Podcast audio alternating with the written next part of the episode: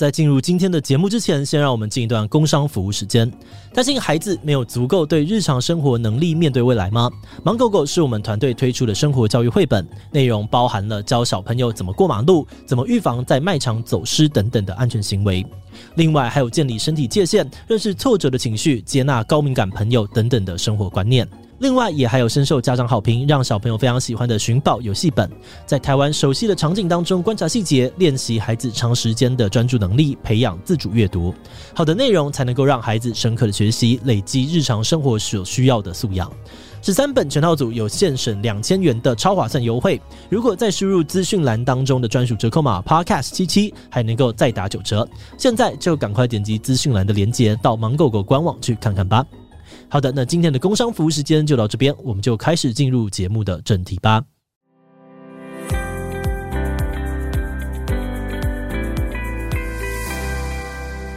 Hello，大家好，我是志奇，欢迎回到神秘职业大揭秘。今天我们邀请到的是目前在 MLB 旧金山巨人队的球探 Evan，来看看我们超神秘的球探到底在做些什么。Hello，Evan，你好。那可以先请你跟我们的观众自我介绍一下吗？嗨，大家好，我是 Evan。呃，目前在美国职棒的旧金山巨人队担任亚太区的球探。那今年是当球探的第七年，这样。哇，第七年。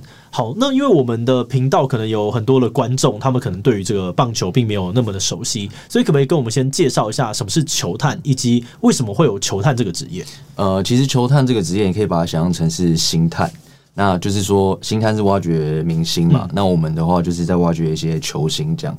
那呃，会需要球探是因为呃，其实每一年打棒球人很多，那球团的高层或是教练其实没有办法一次看到那么多球员，那就需要我们呃去外面看比赛，然后提供球队资讯，然后变成说呃多方收集资料，然后来当做他们选材的来源这样子。了解。那想要请问的是要。棒球打得很好的人才有可能去当球探吗？呃，其实不一定，因为像我就是没有打得很好，所以现在当球探。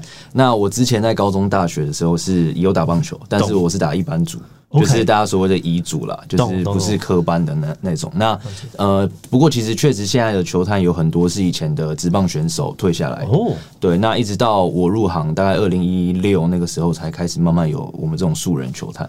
欸、为什么会是在二零一六，就是素人球探这件事情会出现？呃，因为其实二零一六那年的时候，呃，拉米狗桃园队，呃，那个时候那个领队刘建廷领队，对不起，我觉得很好玩，所以我一直都想。那个时候领队他想要呃拓展球探，因为那个时候其实，在台湾球探这个东西没有那么兴盛。OK，那他那个时候知道说呃球探的重要性，嗯，所以他变成说他想要扩展呃球探部门。那因为其实参考国外有很多呃大联盟的球探部，其实都不是有很多不是科班出来的。对对，我觉得很有趣。嗯，就是呃，为什么花会想要拓展这个球探的部门？嗯，因为其实我觉得是因为他他也想法走的比较前面了。嗯，因为其实他每年会去国外呃，有点像实习，看一下其他球团的运作方式。嗯，那他发现到说，其实球探这个是非常值得。呃，投资的，因为你每一年都有需要新的球员进来嘛。嗯。那如果你没有好的球探系统的话，其实呃，你在这一块就会输人家很多。那相反的，那个时候如果你有这个东西的话，你就会领先其他队很多。哦，它有点像是那个行销漏的最上面的那个破。对对对，就变成说可以帮你呃用。比别人多资源取得更好的球员，这样子哦，了解。好，那刚刚讲到的是素人，跟这个有一些是职业退下来的。那这两种人，他们在看球员的时候，会有什么观点的不同吗？呃，其实以前当过职业选手，当然他们、嗯、呃有成功的过往嘛，因为他们都已经当上职业选手。以球员来说，你只要有办法当上职业选手，你就是成功的。那他们就会呃用以前的经验去看球员。嗯，那当然他们人脉也会比较好。就是，然后看的东西要学的也比较少，因为他们本来就是这一块出身的。那我们的话，可能就需要花比较多时间去建立人脉，然后去呃学习一些专业知识。但是相相对的，我们素人球赛可能呃怎么讲，可以学的东西比较多，就是我们会多方吸收，就是因为我们。基本上是一张白纸嘛，嗯，那我们会想要学的东西就更多，所以其实都有各的好这样子。了解。那刚刚有讲到这个拉米狗他想要建立的一个球探的系统，这个系统大概是怎么样？有什么特色呢？呃，因为其实，在球探系统呃这个系统建立之前，呃，中职中华职棒的选秀基本上都是呃，可能教练听到业余教练说，哎、欸，我们队上谁哪个选手比较好，或者是看报纸说，哎、欸，这个选手不错。或者是说，呃，谁中过国手，那他们优先在每年的选秀会可能就会选他们。但是其实说真的，呃那些选的职业球队的教练可能根本没有看过他到底长什么样子，但是就是听一些呃可能新闻或者教练讲的就选他。那其实这样有的时候是很直觉的，对，很直觉，或者是说其实选进来根本没有那么好，就是没有听到的那么好。那这个时候如果有球探，就是可以有点像帮你确认说。诶，到底谁长怎样？然后或是拍一些影片啊，写一些报告，然后让教练知道说，哦，他其实是怎样。那教练最后在做决定的时候，也会比较多资料可以参考，这样哦，这样比较呃不会出错。这让我想到我之前看魔球那部电影，诶，就是他有一些数据化的分析，去帮他说，哦，其实就是这样这样，所以你缺什么人，然后我要去找什么样子的人然后，把他递过来了解。那你刚刚有讲到，就是其实你自己不是职业球员的嘛，那也不是相关的这个科系，那当初是怎么当上球探的？呃，其实蛮幸运的，就是因为我大学毕业的时候，刚好有一个学长，也是我大学学长，在大联盟另外一队当球探。嗯、那那个时候刚好说到拉米狗想要呃扩编这个球探部门嘛，那他就介绍我去拉米狗面试，这样。因为我在大学的时候参加一个组织叫 SSU，OK，呃，SSU 就是大专运动呃大专运动总会，然后他是就是在写一些大专的。比赛有点像记者啦，但是是主要 focus 在大专的比赛这样子。然后呃，那个时候学长有看到我的，就是可能文笔还 OK 这样子，然后蛮幸运的，他就介绍我去面试。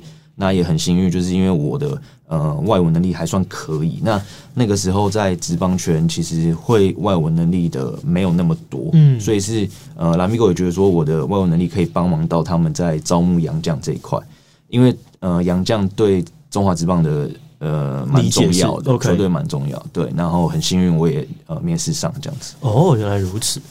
哦，我觉得外语能力真的是很多时候就是你有，你就直接跟别人完全有不一样的机会，就是呃会稍微加分。了解。那后来是怎么样去到大联盟这边去当球探的呢？呃，也是很幸运，是那个时候我还在拉米狗工作。嗯、那呃，在偶然的看比赛机会，刚好有国外的球探来台湾。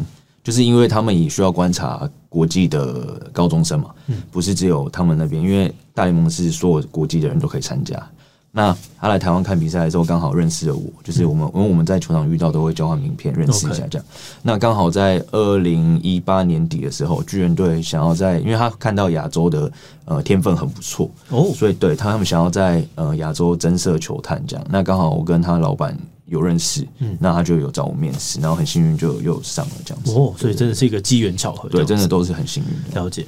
那你觉得在中职跟大联盟当这个球探有什么很大的差异吗？呃，其实虽然做的事情都一样，就是讲直接一点，就是都是看棒球嘛。那当然，第一个，呃，在薪资上是有差别的，对。然后就是在外商公司会好一点。那再来就是，呃，看球的内容也不太一样。就是之前在拉米狗的时候，我们每年其实基本上就是为了一个每年都会有一个叫新人选秀会的选秀会，就是呃，基本上在拉米狗就是为了这个选秀会在努力，就是每年看球几乎都是为了这个选秀会。那呃，在拉米狗的时候还会。比较多时间在洋将，就我刚刚说的洋将这一块，嗯、就是我们会去日本、韩国、美国，然后每年可能会安排一个到两个旅行去国外看洋将，嗯，就是看呃这个洋将合不合乎我们的要求，有没有呃需要签他这样。嗯、那现在在巨人队的话，因为我是挂亚呃环亚太区嘛，嗯、所以基本上我的呃范围就会变成是亚洲。那亚洲棒球比较好的就是日本、韩国跟台湾嘛，对。那基本上我就是这三个国家跑。但因为这两年疫情，我等于是没有办法去日本、韩国，所以基本上我呃最近都还是呃在台待在台湾看业余这样子。那呃其实之前两年前呃就是还可以飞的时候，我是在日本、韩国一次就待两三个礼拜这样。哦，所以对，所以看呃两个地方看的就是现在。要看多看一些日本、韩国的球员。嗯、那以前的话就是 focus 在台湾这样子。那这边我觉得有些观众可能好奇的是，为什么看这个球探的工作，他必须一定要到现场？为什么不能够在网络上面，就是或者是直接看转播呢？嗯，呃，其实现在越来越多呃球队很很常在用 video scout 这个东西，嗯、就是说看转播或是看影片来写报告。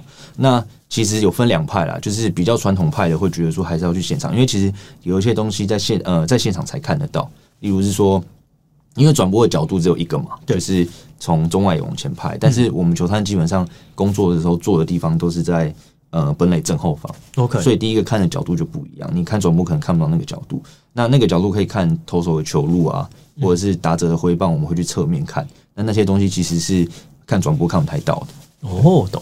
那你这样出差，你会是觉得是轻松愉悦的嘛？因为你有可能原本是兴趣嘛，然后你来做这件事情，那现在会觉得就是啊，好累哦，不想要这样子做。其实我到目前是还没有倦怠。OK，对，因为其实我自己本身就很喜欢在外面跑，就是去外面玩。嗯、那其实我们的工作出差的时候，说忙也忙，但是也没有到那么忙，因为基本上一天比赛可能四场。那早上如果八点开始，可能下午四五点结束，就是看比赛长度啊。那其实结束之后回。饭店还要写报告，然后处理影片。那结束之后就是我们自由时间，对，所以其实你说忙吗？其实我觉得跟一般上班族差不多，就是我觉得还还 OK 这样。了解。那这样你一年要看到几场比赛？你刚刚说一天四场，对。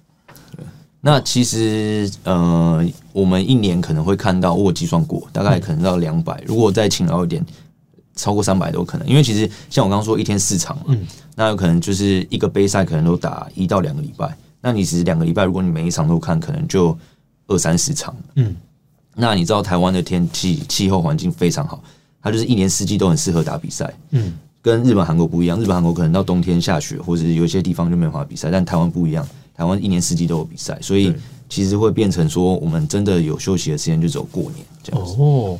那我这样子突然很好奇，另外一件事，因为当你看了那么多比赛之后，你对于呃，假设我觉得一些观众他们会想的就是啊，那运彩你这样子判断的会不会比较准之类的？你觉得有差吗？我觉得没有比较准，因为 因为其实当然我们的工作是没有不能自己下注，对。那其实球是圆的，虽然这句话很很老梗，但是真的，因为 OK，嗯，今天两个球队虽然实际悬呃怎么讲悬殊很大，但是。有时候真的还是会翻过来，所以其实真的很难讲。了解，那可以分享一下，通常你会呃，你刚刚说你关注了非常非常多的球赛，那你可以再讲一下，就是你会关注多少的球员，然后以及你要可能大概看了多少人之后，才你才会签下一个人吗？呃，其实看几个球员签下一个人，其实是很不一定，因为我们很难去呃计算到底看了多少球员，因为今天你看一整天，呃，球员来来去去，其实你没有真的去记，我们没有真的去记看了几个。懂。那其实你就算看了。像我又认识球探当了十年、七八年、十年，嗯、那可能也只签下一个球员。嗯、对，因为其实呃，签球员这个东西呃因素太多了，不是说你喜欢他你就签得到，因为每年球队有一定的额度，嗯，这是有规定的，就是说，所以如果你呃额度不够，你就算很喜欢他，那你也不一定签得到他。所以其实这种东西是很很看运气的，我觉得。哇，了解。那你可以介绍一下，就是。球探他一年或者是一日的作息大概长什么样子吗？呃，其实球探每年的行程都差不多，因为呃，固定的杯赛其实都在每年固定的时间会举办这样子。那呃，每年国内的比赛大概每年在二月、五月、六月跟十一月会有四个呃比较大的比赛。嗯，那在这期间至少还有很多小杯赛，至少二十个以上。哇，对，所以其实。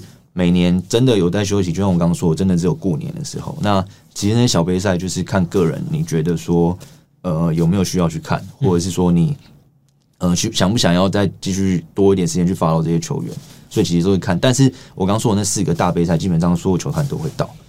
但是如果你真的很认真的话，一年基本上真的只有过年可以休息。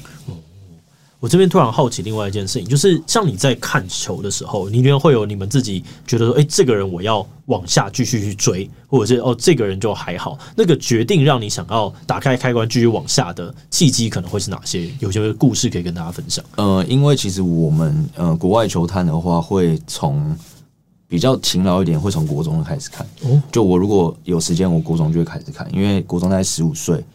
呃，那。我们可以签至十八岁嘛？嗯，所以我们会先从十五岁看，说，诶，他大概是现阶段是怎样？那我们他上高中之后，我们再追踪。如果他是真的有一直进步的，那我就会觉得说，诶，我们蛮值得继续观察。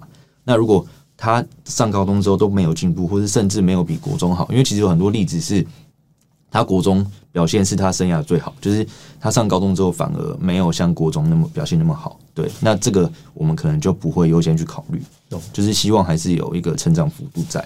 了解。那假设，那你有没有遇过，就是你一看，你去一个看一场比赛，然后当下就觉得，哇，这个人好棒的那种感觉？有，也是有这种情况发生。就是说，呃，可能这个球员高中或是国中的时候都没有看过，嗯，那但是他一上高中的第一场比赛去现场看，就被惊艳到，也是有。也是有那个惊艳的点大概会是哪些？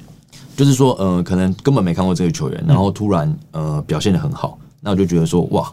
真的是还蛮出乎意料这样子。诶，这边可以跟我们形容一下，就是那表现好，例如说就有画面，就是说他马上就打了打了一个全垒打，或者用观众理解的那个角度。好，对对对。那这边哪些点会让你特别惊艳呢？就是可能说，呃，他国中假设一个投手，我们看，呃，那个时候可能均速一百二十公里，嗯，那可能上高中就没有再关注，那上大学的时候，突然看他比赛，突然变一百五哦，对，因为其实有这个例子发生，就是呃，有有的球员就是身材非常好，但是很瘦。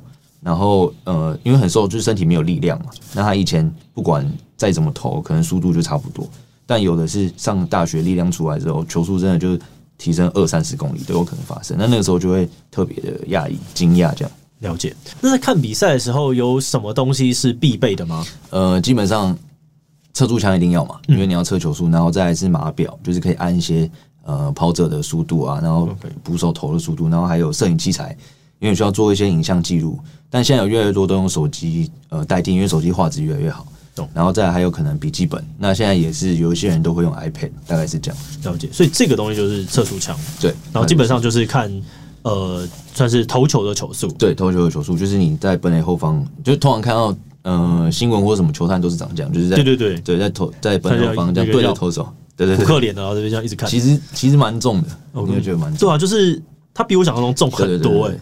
其实。呃，拿一整场也是蛮累的，能够理解。所以它的构造，OK，嗯，好神奇哦，无法理解它怎么测速的。呃，它应该是靠这个会发出一些声波之类的，对对对，然后反射，应该是光，光可能还是比较合理。不知道，没关系，嗯、我们不用知道，只要只要按下去就好了。然后，那码表是要测什么？是跑测跑？对，就是可能从按呃打者打到球，然后我们就按，然后他到一垒的速度再按下，懂，然后就可以知道说，哎，他跑到一垒大概多少。对，那就是可以去做比较，说，哎、欸，哪一个球员跑比较快，这样子。OK。那假设是，呃，哦，你说现在笔记本基本上就是记一些文字强度的东西，然后就是可能记录说，哎、欸，这个投手球速今天什么球多少多少，或者是说打者，哎、欸，速像我刚刚说的速度，就把它记录下来。因为你一场看很多球员，不可能全部背起来嘛，嗯，所以你还是把它记录下来，这样子。理解。那如果这个东西被别的球探偷走了，会很严重吗？诶、欸。是会蛮严重，但是我认为在台湾不太会发生这种事，因为台湾每个球探其实都感情都蛮好的，对，不太会这样子。会会被偷走的严重点是什么？是因为你过去的记录没了，还是啊这个东西被别人他知道了不好？对，就是可能因为每个人看同就算是同一个球员，但每个人看的角度不一样，就是可能呃怎么讲，他觉得他怎他是 A 级球员，那我觉得是 B 级，那可能他看到的点我没有看到，那他可能就会写在上面，那我如果被我看到，我就会知道。或者是说，呃，他前面做的记录那一场，我刚好不没有在现场，OK，那我就可能就可以获取一些资讯，但这个我没有没有没有听到，没有听说过。但是你们这样子平常，假设你刚刚讲说感情很好，你们其实平常应该也会交流去讨论这些事情吗？呃，其实我们出因为出差，大家都去同一个城市嘛，嗯，就是有时候住的饭店也同样。那其实到那边很无聊，晚上吃饭大家约了也是一起吃，但我们其实都有默契，就是说。不太会去讨，就是平常聊天不太会去讨论到工作上的事。哦，对，居然这样，就是这对你们来讲是一个机密，就基本上不要讲。对，就是可能第一个是机密，第二个是下班也不会想要去讨论，哦，已经累了。对，就像我们有的时候上一整天班回去打开电视看到棒球，就是转掉，就是不想再看到棒球。懂。好，那呃，可不可以跟我们介绍一下？你知道好像有个东西叫做球探报告，它是可以掌握球员生死的一种东西。这个东西可以跟我们分享一下？可以，但是因为呃。我不可能拍我们球队系统，因为这个不太好。那我就是以一个在网络上可以找到，就是你输入大谷翔平球探报告就会跑出来的一个表格来做稍微讲解，这样子。好啊，我们看一下。嗯，好，这个其实是算是很简单的一个报告了。那呃，每一个球队的那个细项不一样，可以看到这边，因为大谷这是大谷翔平的报告嘛，因为那我们都知道他是双刀流，对，所以他的报告比较特别。我还没有看过这样，就是上面是投手，下面是打者。那从最上面来讲，左上角的话，第一个是 age，就是年龄嘛，嗯、然后 height 就是身高，然后体重，体重，然后这个 bat 跟 throw 就是他是左打，OK，然后右投这样子，对，然后如果是你左打左投就是 LL 这样子，懂，或是 RR。那下面就是呃比较重要的地方就是它的 tool，我们其实讲 tool 就是在讲工，直接翻就是工具嘛，嗯，那讲直接点就是这个球员的工具，各个工具，然后我们会给他一个评分，这样，那。其实比较特别的是，球探在呃评分的时候，跟我们一般呃直觉零分到一百是不一样的。嗯，我们的评分系统是二十到八十。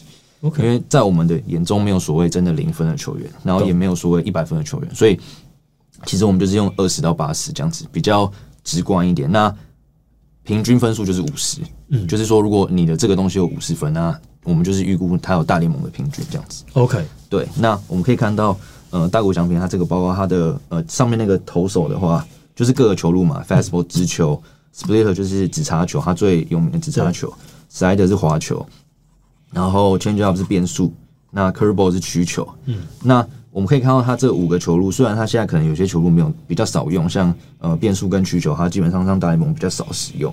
他主要是用还是用指叉跟滑球。那我们可以看到，他会有两个分数，呃，像这边有写 present 跟 future，就是他现在、嗯、跟未来。他对这个球探，他预估现在，他觉得他现在是八十分，嗯，那他觉得他未来也是八十分。OK，呃，八十分就是我们刚刚说顶，所以对，因为大谷翔平这个应该是他在呃火腿队的时候的报告了。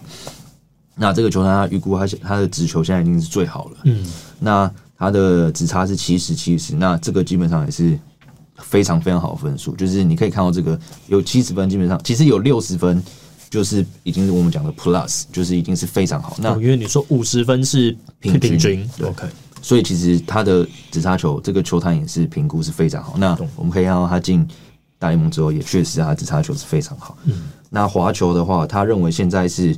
五十五分，那未来会六十五，然后其他就是以此类推，就是呃现在跟未来。那这边比较特别是一个这个 command，command 其实呃我们在直直直接翻译就是指令嘛，给一个指令。那其实，在球探的术语就是他的控球，就是说他能不能把他想要投的呃想要把球投到他想要投的位置。OK，对，那。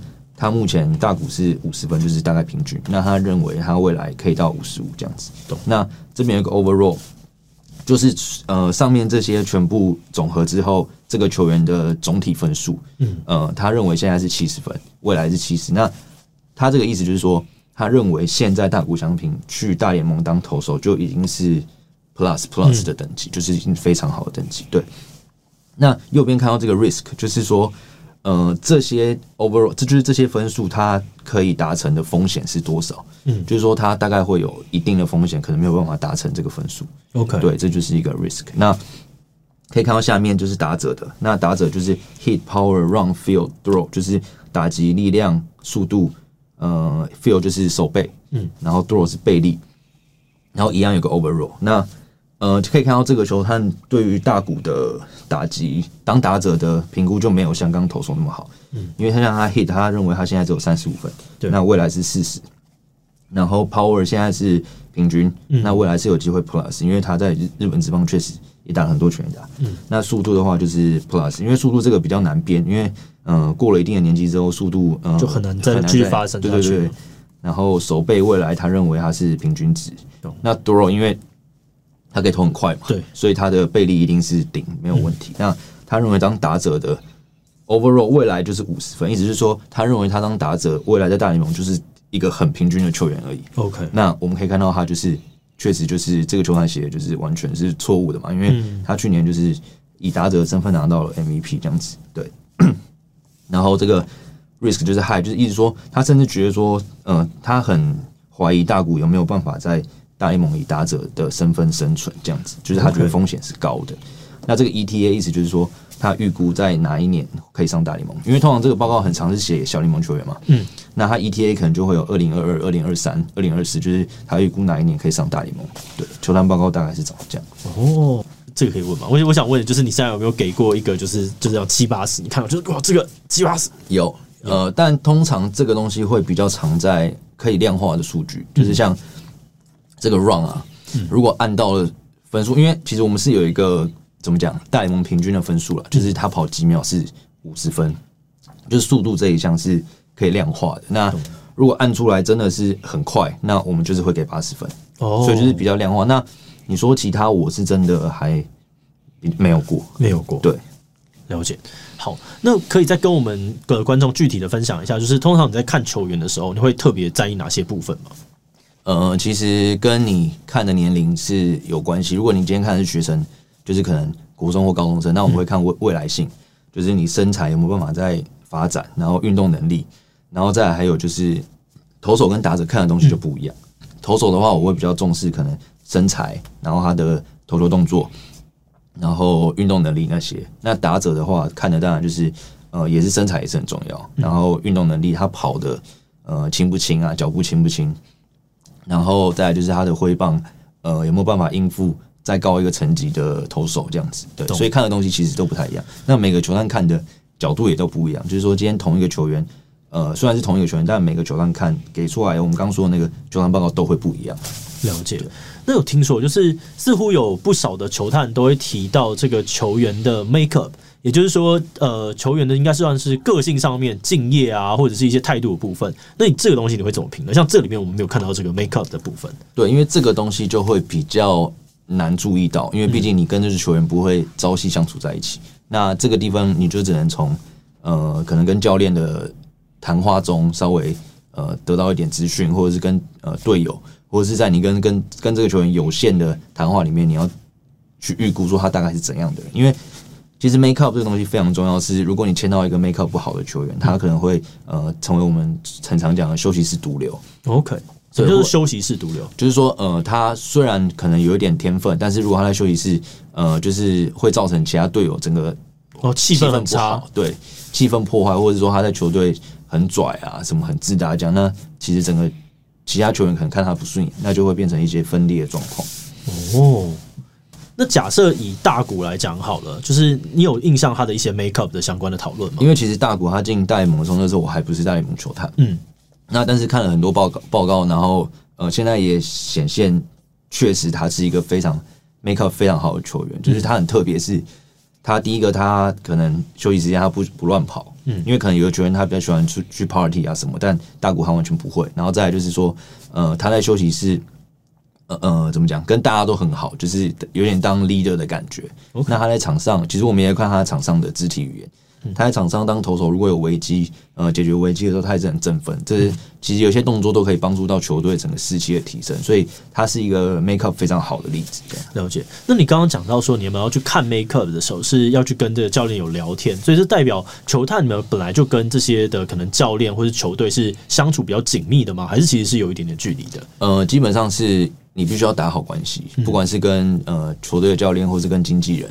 或者是跟球员家长，其实都需要呃需要花时间去经营。那当然，教练也知道你是球探嘛，嗯、所以他当然有时候可能讲话也会有点保留。经纪人也是，因为他要推销自己球员，所以他可能有些事情不会跟你讲。那这部分就是每一个球探呃的功力所在，就是说你有没有办法得到一些平常得不到的资讯。对，但是关系基本上都是好的。了解，那我想帮我们的观众问一个问题，就是以你的观察来说，因为你刚刚讲说你看很多可能国中啊、高中生，那你觉得目前台湾的这个高中生与日韩的高中生实力相比来讲是如何？这题是非常常被问到。OK，对对，那呃，其实必须要说，我觉得这个出发点是有点不公平，因为呃，我们打棒球人口基数跟日本、韩国其实真的是有差距，因为像我们都知道日本高中。不知道几百队这样子，对。那我真的有去日本看过高中，真的非常多队。那所以大家会觉得说，现在大联盟成功的例子，日本、韩国球员确实是比我们台湾多。因为我们台湾呃真的成功的，可能大家叫得出名字，可能呃十个人以内吧。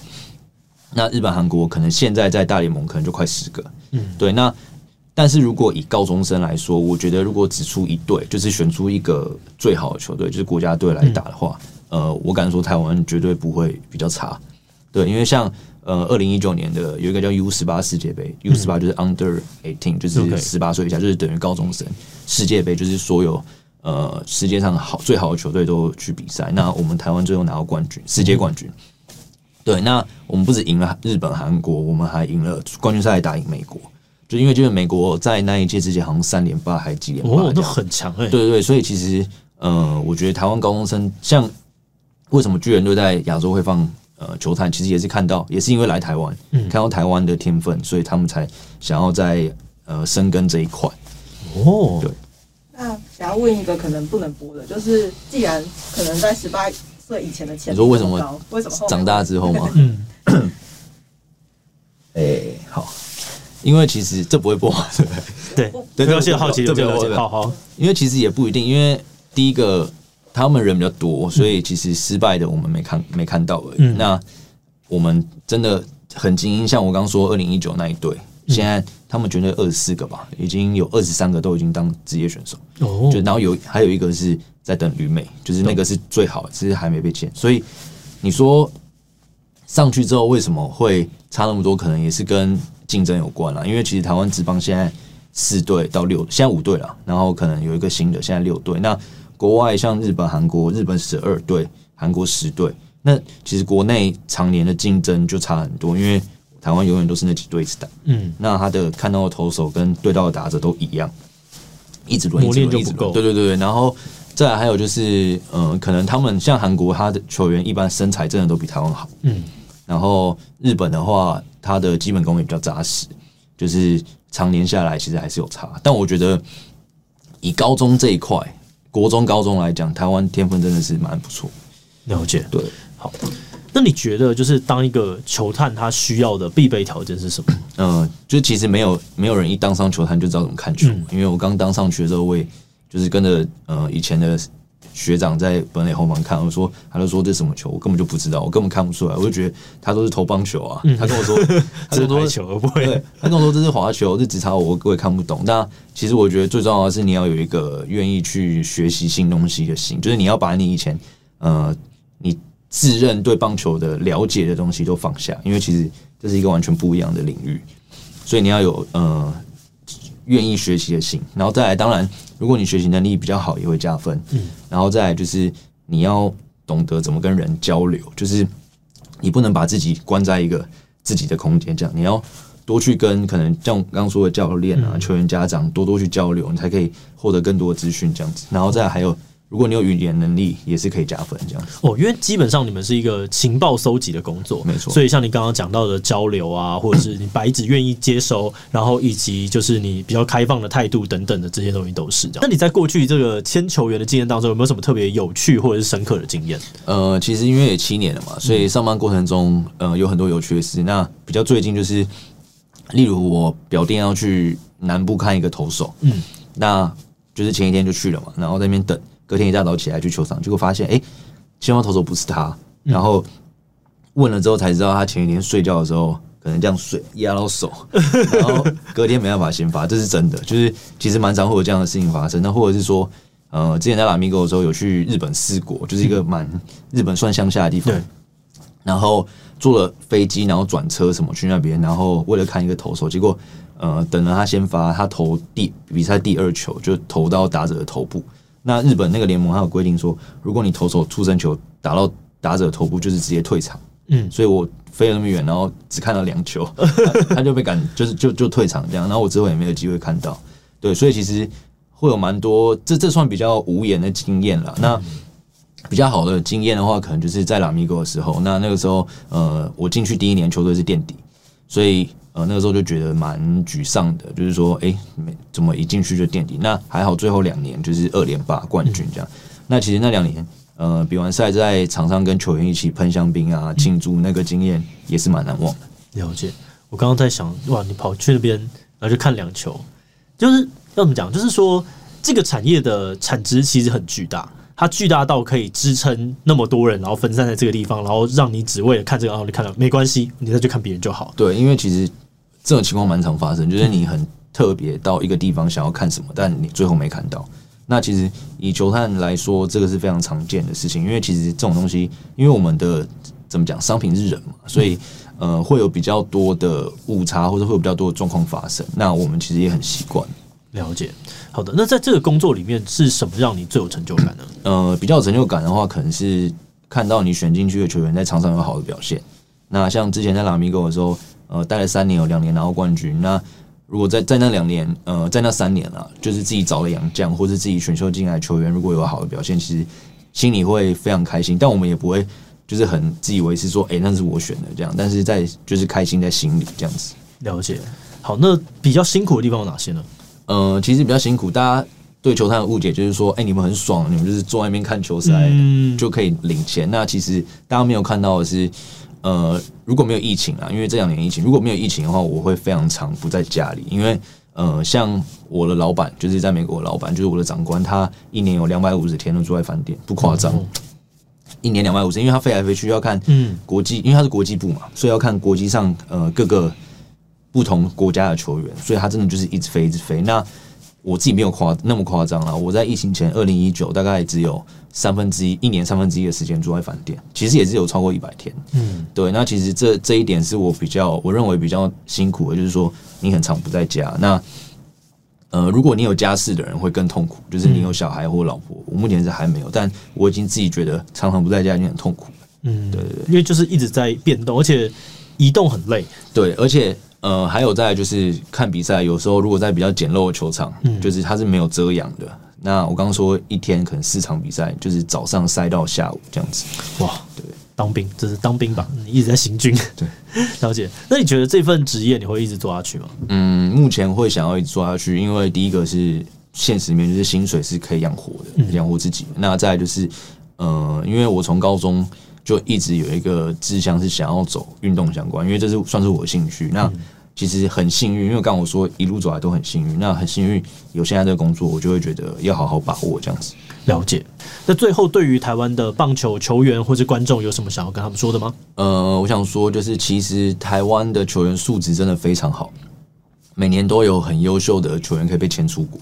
然后，其实呃，台湾球员在国际上的表现也是一直在进步。那很希望观众可以继续支持他们，不要说就是可能有几个呃很离谱的可能失误啊，然后就是网络上一直酸，然后就不看了。但其实我觉得呃。不管是在网络上在看直播，或者是看转播，或者是进去呃进场支持，都是对台湾棒球的一个很大的鼓励。好的，那今天就谢谢 Evan 跟我们分享那么多精彩的内容。那大家如果喜欢今天影片，也别忘了把影片分享出去，或者是点击这个地方看看更多的神秘职业访谈。